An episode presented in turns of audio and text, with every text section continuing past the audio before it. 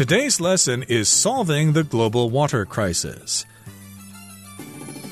Hi, everybody. My name is Roger. And my name is Helen. And today we're going to be talking about water problems around the world. We always hear bad news about climate change, about floods and droughts and typhoons and hurricanes and earthquakes and stuff like that. And uh, someday, of course, we're going to have problems with water. We actually already are having problems with water. But uh, I guess there's a way to solve this. There are some things we can do before we run out of water. We won't have enough water to wash our cars or take half hour showers. That's right. So there are things that we can do right now. We can try to conserve water in our own personal usage, like taking shorter showers and turning off the faucet when we're not using the water. But these are just limited, isolated things that we can do. There must be things that we can do as a group, as a collective to try to solve this water shortage problem that we seem to be facing or starting to face now. Indeed. So let's find out what this is all about. Let's listen to the first part of our lesson, and we'll be right back to discuss it for you. Solving the global water crisis. There is no doubt that climate change is having a significant effect on global weather patterns. With rising summer temperatures and decreased rainfall, severe droughts are becoming the new normal. Indeed, according to a recent UN report, the number and duration of droughts have increased by nearly one third globally since 2000. 大家好， 第一部分我们看到单字 severe 这个字是形容词，意思是十分严重的、极为恶劣的或是严厉的。例如，A severe weather warning was issued to all aircrafts。以上所有飞机发布恶劣天气警示。或者，Climate change has been blamed for several severe storms。许多猛烈的暴风雨被归咎于气候变迁。接下来我们看到名词 drought，它的意思是干旱。举例来说，The farmers dug a well so that they could water their crops during the drought。农民们挖了一口井，以便在干旱时给他们的农作物浇水。又或者说，Australia has experienced several severe droughts in recent history。澳洲在近代历史上经历了几次严重的干旱。再来，我们看到单字 duration，这个字是名词，意思是持续时间或是期间。例如，Due to rain。 all activities will be held indoors for the duration of the fair. 由于下雨，市集期间所有的活动都会在室内举办。或是 I watched a tennis match that had a duration of over four hours. 我观看了一场长达四个多小时的网球比赛。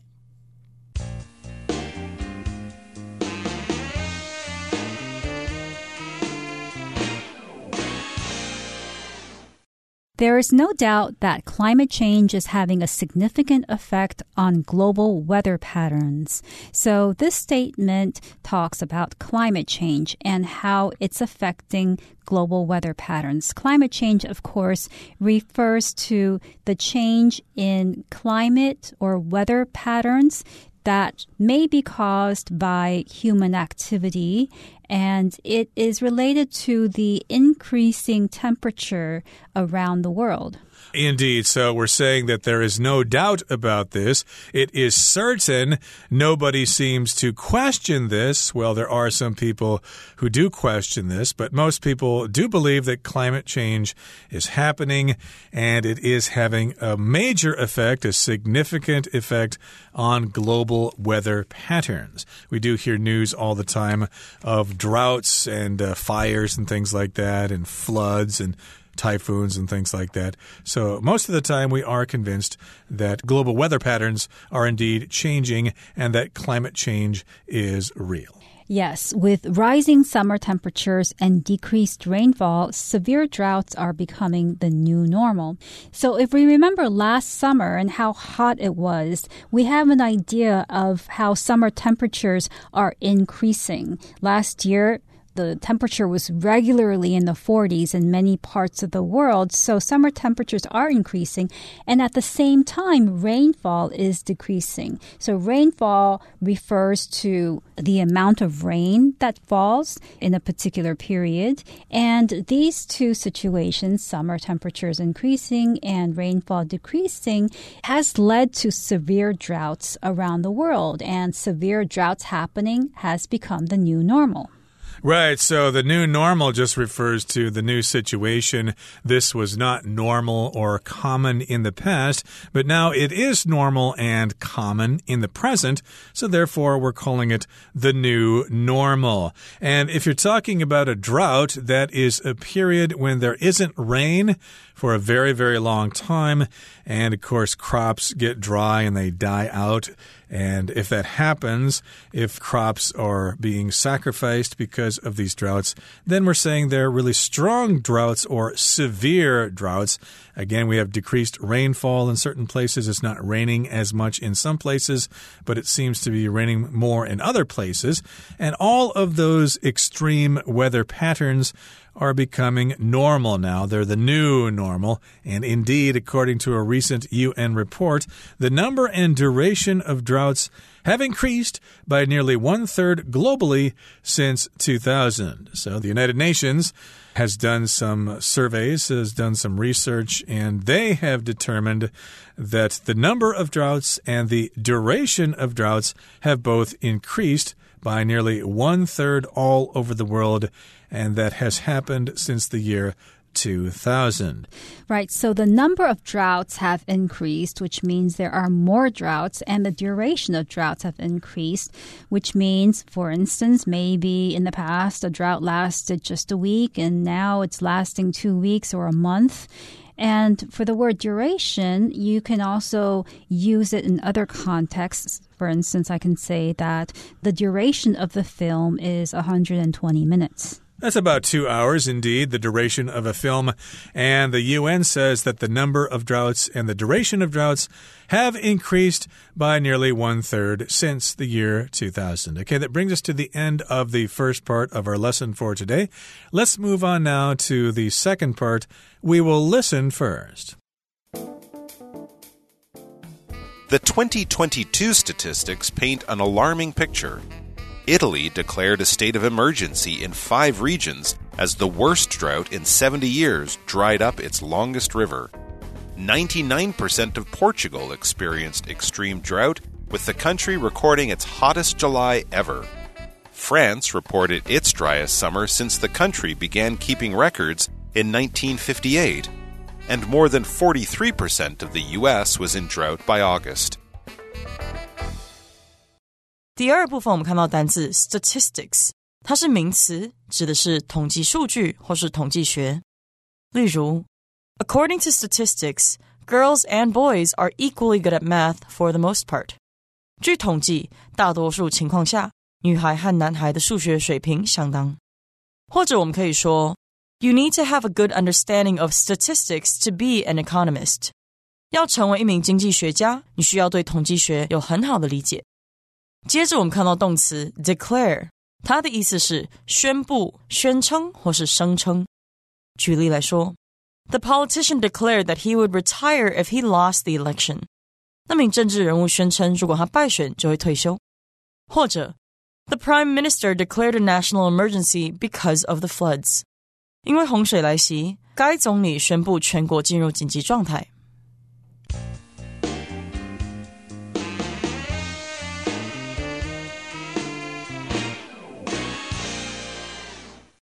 So the 2022 statistics paint an alarming picture. Here we're talking about statistics, which refers to numbers that represent facts or that describe a particular situation. So if you want to understand a bit more about a phenomenon or a situation, then you might want to look at the statistics, the numbers that describe a particular situation or phenomenon.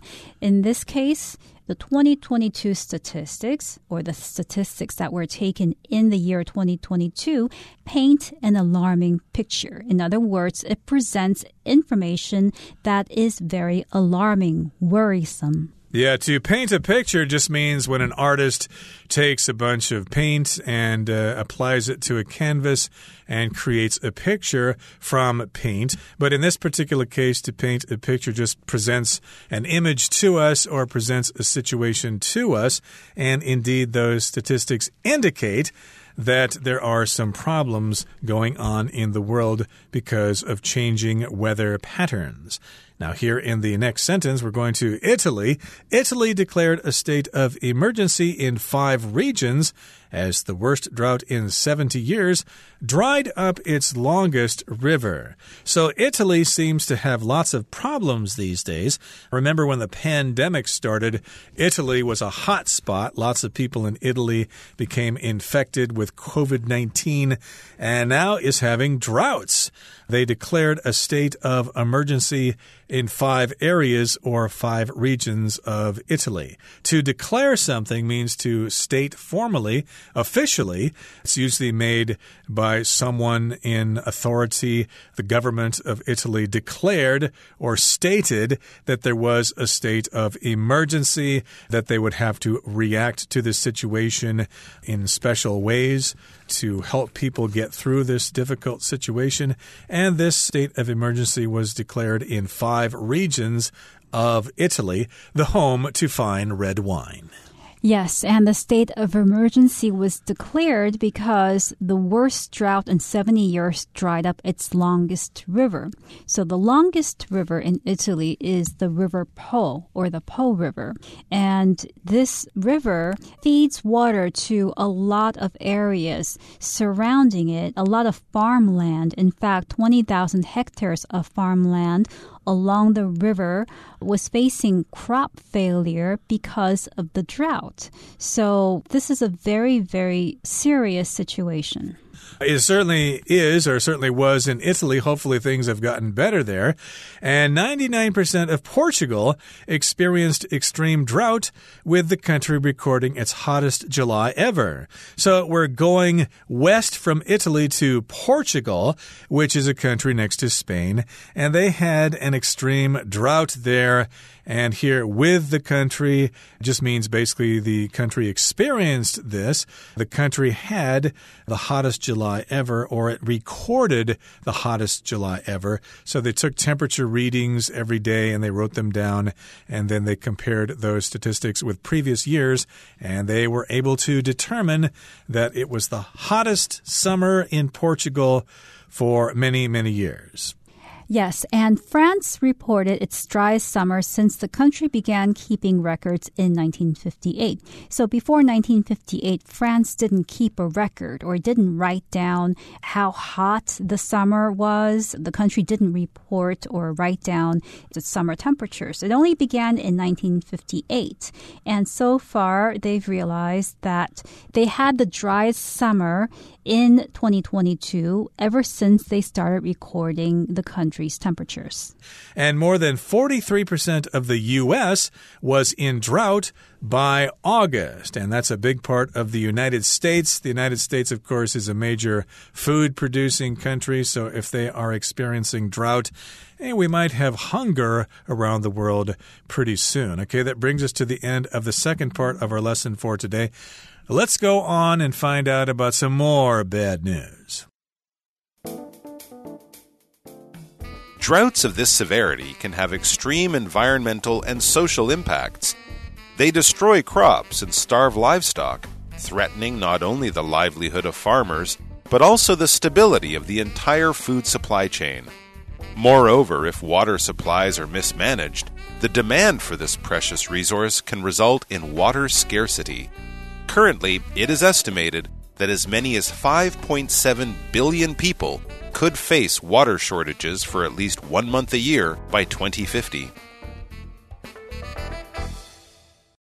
第三部分我们看到副词 moreover，它的意思是此之、而且或是再者，像是 Randy's grades have been down this semester. Moreover, he often showed up late to class. Randy 这学期的成绩一直在下滑。 此外，他上课还经常迟到。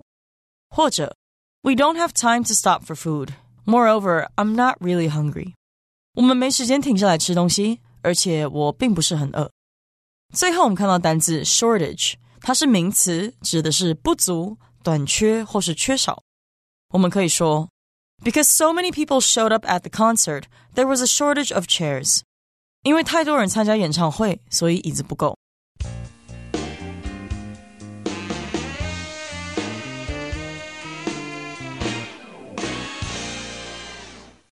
So, before we were talking about droughts in Europe and in the United States, and they were severe droughts. Now, droughts of this severity can have extreme environmental and social impacts. And as Roger mentioned, because the United States is a big food producer, if it's not getting enough water, it's unable to produce all that food. So that's why the droughts have been very severe and very threatening because we're not able to produce food. We're in an extreme environmental situation that will have social impacts that will affect society in a very serious way. Right. Severity just refers to the degree to which something is severe. I could say, for example, the severity of Typhoon Morakot Morakot caused major flooding in Taiwan. So, again, we're talking about severe droughts or droughts of this severity. They will have extreme environmental and social impacts. They will affect society and people all over the place and the environment as well. What happens with these droughts? Well, they destroy crops and starve livestock, threatening not only the livelihood of farmers, but also the stability of the entire food supply chain. So, of course, they're going to destroy crops. Uh, corn and wheat and rice and stuff are going to die in the fields. And also, livestock will be starved. If you starve, of course, you don't have enough to eat and you get sick or die. Livestock refers to animals that are raised on farms as agricultural products to produce meat and dairy products. Livestock would include cattle, pigs, sheep, etc. Right, because livestock needs feed and feed needs water to be produced. So not having enough water is going to affect not only crop supplies but also livestock. And when livestock is threatened, then the livelihood of farmers that produce livestock are threatened as well. Livelihood refers to the ability to make a living, to have enough money to live well. So farmers will be affected, and not only farmers, but also the stability of the entire food supply chain. Right. Of course, there are lots of professions that depend on certain things for their livelihood, or at least the people depend on certain things for their livelihood. Like uh, farmers, of course, depend on good weather for their livelihood. If there's too much rain or too little rain, farmers cannot produce enough food to survive. And if you're talking about the stability of something, we're talking about how much it stays the same over a period of time. And we're talking about the food supply chain. So if you have stability in the food supply chain, that means the supply of food is constant over a period of time. It doesn't change too much. You don't have too much food at some periods of time and too little food at other periods of time. Yes, and we can also use the word stability in another context. We can say financial stability. So when you have financial stability, it means that you're able to make a constant amount of money all the time. It doesn't mean you're rich or that you make a lot of money or that you make a little money, but it's constant. So a lot of business people may make a lot of money one year and next year make no money. So that is not a stable situation. Right. And the supply chain, of course, refers to how food is moved around. It comes from the farmer's field, it goes to a storage facility, then it goes to a processing facility, and then it's made into various food products and distributed to supermarkets all over the place. So that's the food supply chain. Moreover, or in addition, also, if water supplies are mismanaged, the demand for this precious resource can result in water scarcity. So, moreover just means also in addition to. And we're talking about supplies of water or water supplies. And if they are mismanaged, then we're going to have problems. To mismanage something means you don't manage it in a proper way. You cause problems. People will be responsible for water and how it's treated and where it's stored and things like that.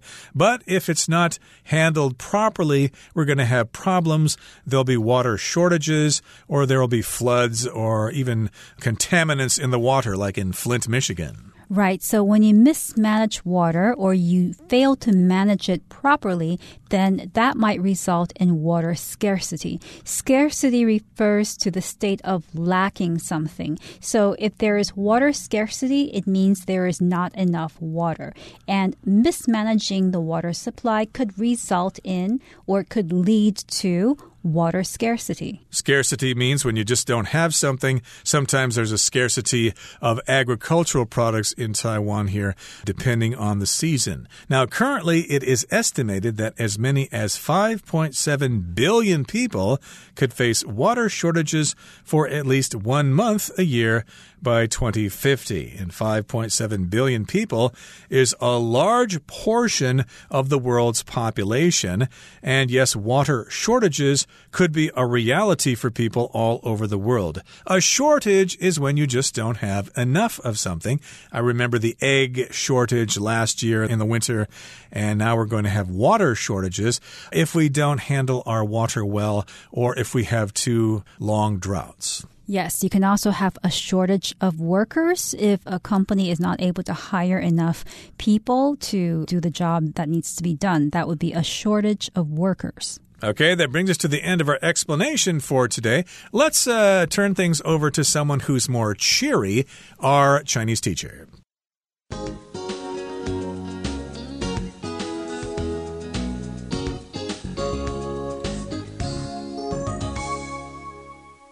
各位同学，大家好，我是 Hanny。我们来看今天的文法重点。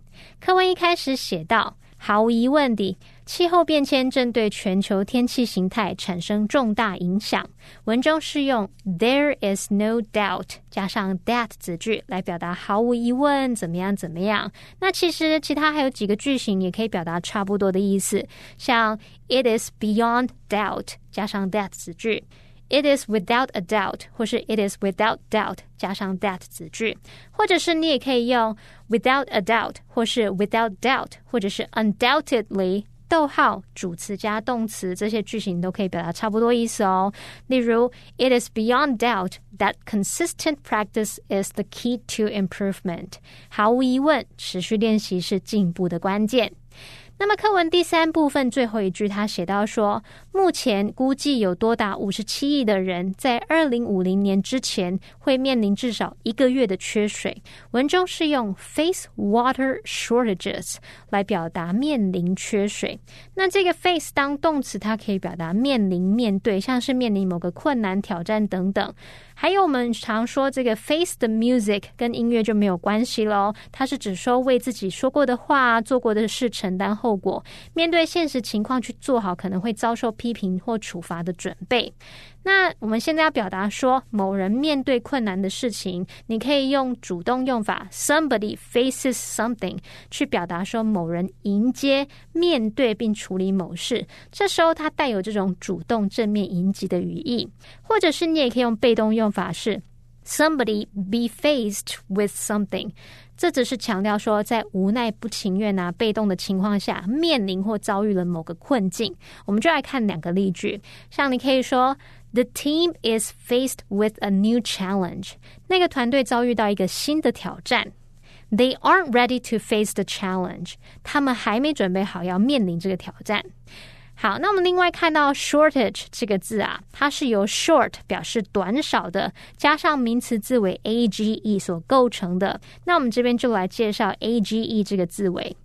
A G E 当名词字尾的时候呢，它是表达行为啊、过程、状态、结果或是住所等等的意思。它可以接在动词之后，也可以接在形容词或普通名词之后，来构成抽象名词。那我们来看几个例子。第一个例子是 storage，它就是由 store 表示储存，再加上 A G E 表示行为，构成 storage 这个名词，它就有储存、储藏的意思喽。好，那个第二个例子是 coverage。好，它是由 cover 是覆盖，那么 a g e 是结果，把这两个部分结合在一起变成 coverage 这个名词，它就可以指覆盖范围啊，或者是它还有新闻报道的意思。那么第三个例子是 orphanage，它是由 orphan 孤儿加上 a g e 表示住所。结合在一起变成 orphanage，那这个名词就是指孤儿院喽。好，那么以上是今天重点整理，我们回顾今天单字吧。Severe. Fortunately, the car accident didn't result in any severe injuries. Drought. The lack of rain that spring was the start of a drought that would last for several years. Statistics. Statistics have shown that global warming is getting worse. Declare. Some government officials have declared that the COVID 19 pandemic is now over. Stability. The country's political stability helped its industries draw investments from abroad. Moreover, Shelley liked the book because it was exciting and, moreover, extremely funny. Shortage. The school had to close due to a shortage of students and a related lack of funding.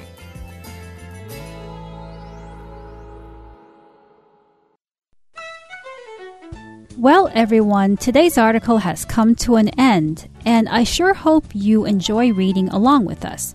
I am Helen. I am Roger. See, you next time.